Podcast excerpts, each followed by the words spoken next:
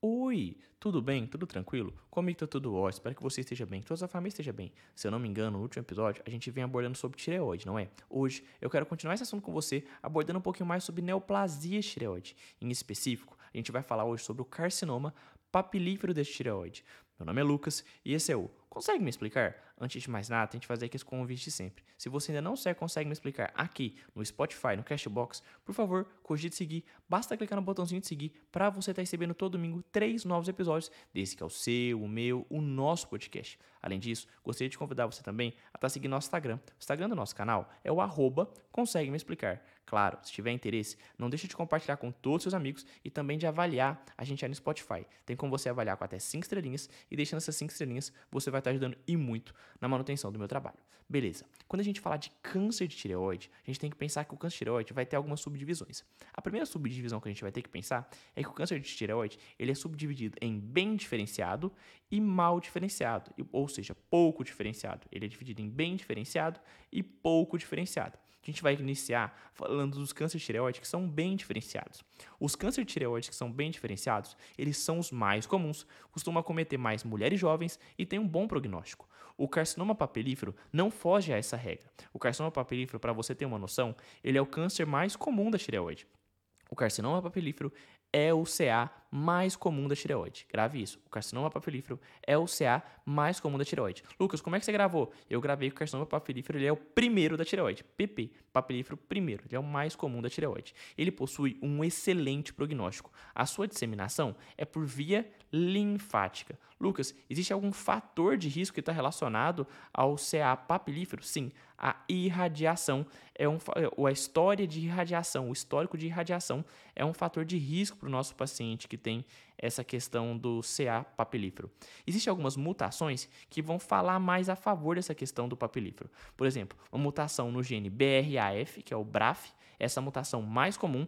Logo em seguida vem a mutação RAS, RAS. Temos também a translocação do RET pelo PTC. Temos essas três mutações, então, BRAF, que é a mutação mais comum. Temos logo em seguida o RAS, RAS, e temos a translocação do RET pelo PTC. Se há essas mutações, não consegue mais interferir no crescimento tumoral. Se há essas mutações, não consegue mais interferir em crescimento tumoral. Beleza? Tranquilo? Até aí sossegado, né? Lucas, vou pegar meu paciente, já tô, fiz uma fiz uma PAF né, no paciente, certo? Como é que eu vou perceber? O que eu vou encontrar nesse meu paciente? Olha, ele pode apresentar corpos pisa... Esse nome é muito chato. Eu, eu, eu sofro com esse nome, amigo, também, falar para você.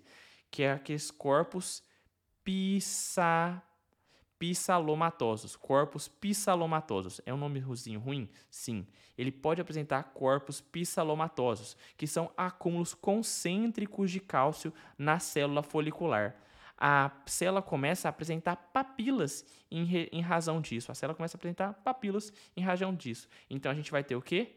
Corpos pissalomatosos. Pissalomatosos, corpos pissalomatosos. E também vai ter alterações nucleares no nossa questão do, dessa célula do paciente. Vai perceber que a célula vai estar mais ovulada, mais clara também. A isso a gente vai chamar de padrão de vidro fosco. O achado, por exemplo, dessas questões dessas células pissalomatosas e tudo mais, vai falar muito a favor de um carcinoma papilífero. O achado de células com núcleo em óleos de orphan N é diagnóstico de carcinoma papilífero tireoide. Uai, Lucas, o que, que é isso? É um nome, é um epônimo para essas questões que eu estou te falando.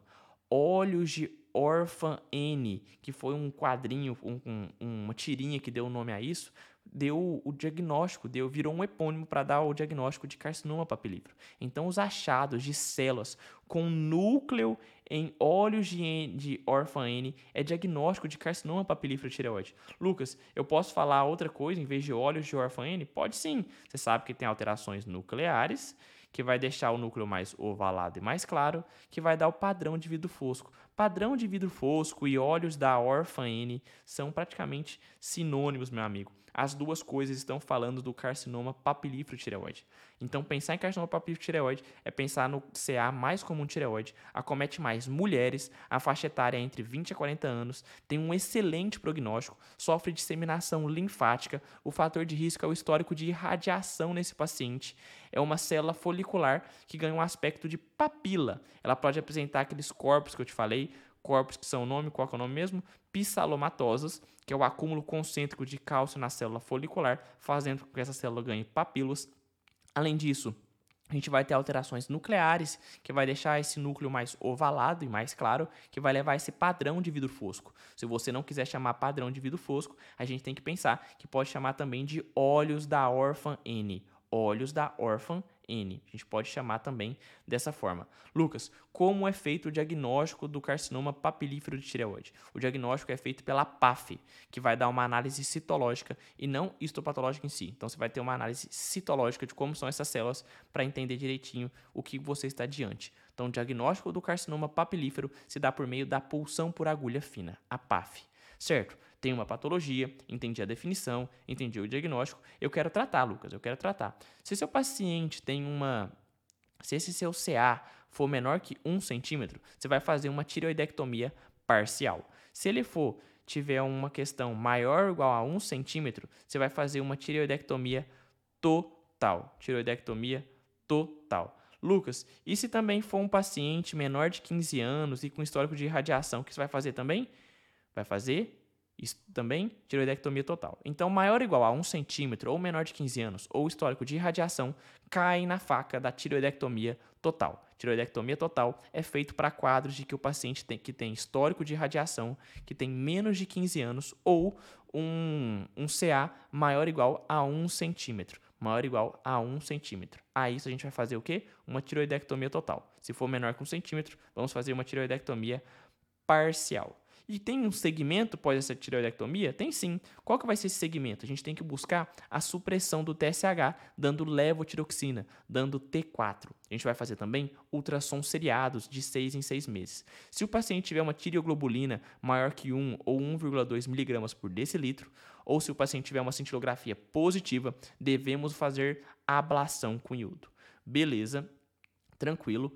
Entendido? Em relação ao carcinoma papilífero, era isso que eu queria falar com você. Reforço, tem certas informações que são importantes. Essa questão dessa, desses corpos pissalomatosos são muito importantes para você, ou também chamado esses núcleos em padrão de vidro fosco, ou óleos de orphan N. Entenda isso, que isso vai, dar, vai falar muito a favor dessa doença. Você vai falar na hora, olha, estou diante disso, estou diante de um carcinoma papilífero. Fica, ah, fica atento a isso. O diagnóstico, como eu te falei, ele é dado pela PAF, que vai fazer uma análise citológica, e o tratamento é, você tem que pensar, menor que um centímetro, tiroidectomia subtotal. Maior ou igual a um centímetro, tiroidectomia total. Se casos de pacientes menores de 15 anos ou com histórico de radiação, você vai fazer tiroidectomia total também. Certo? Tranquilo? Em relação a essa primeira parte de CA de tireoide, era isso que eu queria falar com você. Reforço, se você ainda não consegue me explicar aqui no Spotify, no Cashbox, por favor, cogite seguir. Basta clicar no botãozinho de seguir para você estar tá recebendo todo domingo três novos episódios, desse que é o seu, o meu, o nosso podcast. Além disso, gostaria de convidar você também a estar tá seguindo nosso Instagram. O Instagram do nosso canal é o arroba consegue me explicar. Claro, se você gostou, não deixe de dar suas 5 estrelinhas e também de compartilhar para geral. Um beijo no seu coração. Muito obrigado pela sua audiência de sempre. Valeu, falou e Fui!